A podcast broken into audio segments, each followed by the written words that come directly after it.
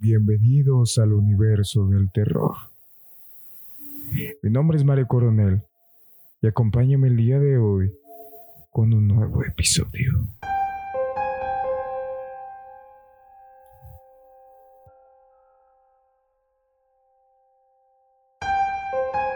Varios adolescentes habían ido a pasar la noche en casa de una amiga.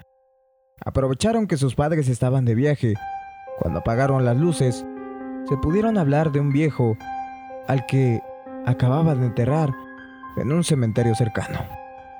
Se decía que lo habían enterrado vivo y que le podía escuchar arañando el ataúd, intentando salir. Una de las chicas se burló de aquella idea, así que las otras desafiaron a que se levantaran y fueran a visitar la tumba. Como prueba de que habían ido, tenían que clavar una estaca de madera sobre la tierra de la tumba la chica se fue y sus amigas apagaron la luz otra vez y esperaron a que volviera. Pero pasó una hora y otra sin que tuvieran noticias de su amiga. Se quedaron en la cama despiertas, cada vez más aterradas. Llegó la mañana y la chica no había aparecido. Aquel mismo día, los padres de la chica regresaron a casa y, junto al resto de sus padres, acudieron al cementerio. Encontraron a la chica tirada sobre la tumba, muerta, al agacharse para clavar la estaca en el suelo. Cuando intentó levantarse y no pudo, creyó que el viejo muerto la había agarrado. Murió del susto en el acto.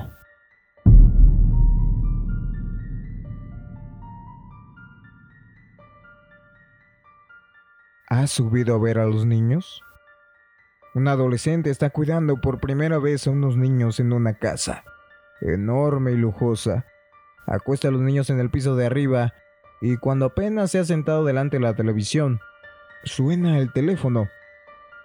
A juzgar por su voz, el que llama es un hombre que jadea, ríe de forma amenazadora y pregunta, ¿Has subido a ver a los niños?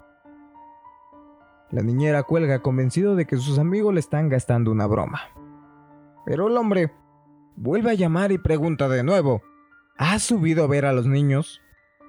Ella cuelga a toda prisa, pero el hombre llama por tercera vez y esta vez dice, ya me he ocupado de los niños, ahora voy por ti. La niñera está verdaderamente asustada, llama a la policía y denuncia las llamadas amenazadoras.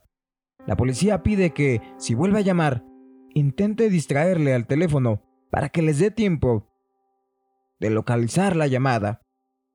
Como era de esperar, el hombre llama de nuevo a los pocos minutos.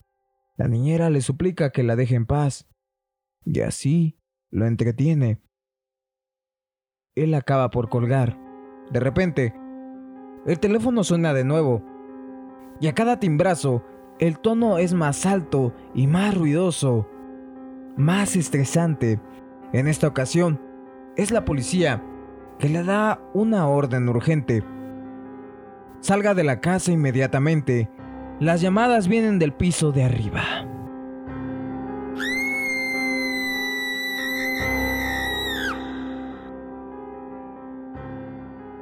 Un cadáver en la cama. Un grupo de amigas habían decidido ir a la playa para pasar unos días. Se registraron en el hotel y subieron a su habitación a dejar el equipaje, pero notaron un olor peculiar, como si se les hubiera olvidado sacar la basura o no lo hubieran bajado al baño. Sin embargo, todo parecía estar en orden, así que se fueron y no volvieron hasta la última hora de la noche. El olor estaba cada vez empeorando, notablemente, a lo largo del día, y ya era casi insoportable, de modo que llamaron a mantenimiento para que localizaran su origen. Las personas que les mandaron miraron debajo de las camas, dentro de los armarios, incluso olfatearon los desagües y las ventilaciones, pero no pudo encontrar la fuente del olor.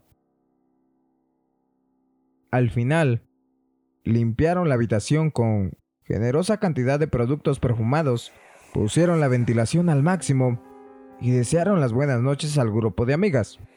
La peste estaba, por el momento, enmascarada, y como ellas estaban agotadas, se fueron a la cama. Una de ellas escondió la cartera debajo del colchón, como acostumbraba hacer en los hoteles. Todas durmieron. Muy bien. Entrada la mañana, grandes rayos de sol entraban ya a la habitación. Caldeando al extremo, el hedor seguía presente y más potente que nunca.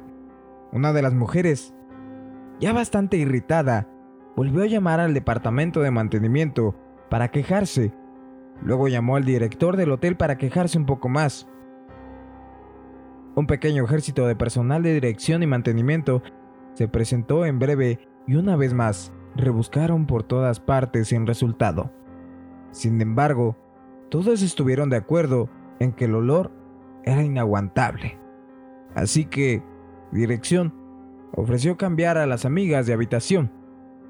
Recogieron sus cosas para bajar el vestíbulo, pero cuando la señora, que había escondido la cartera, hurgó debajo del colchón, tocó algo que parecía sospechosamente una mano humana.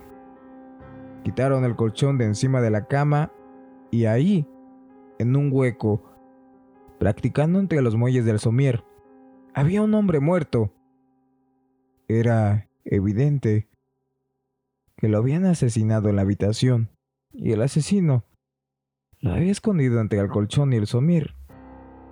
Había recortado una parte de los muelles del somier para que el cuerpo no formara un bulto en la cama.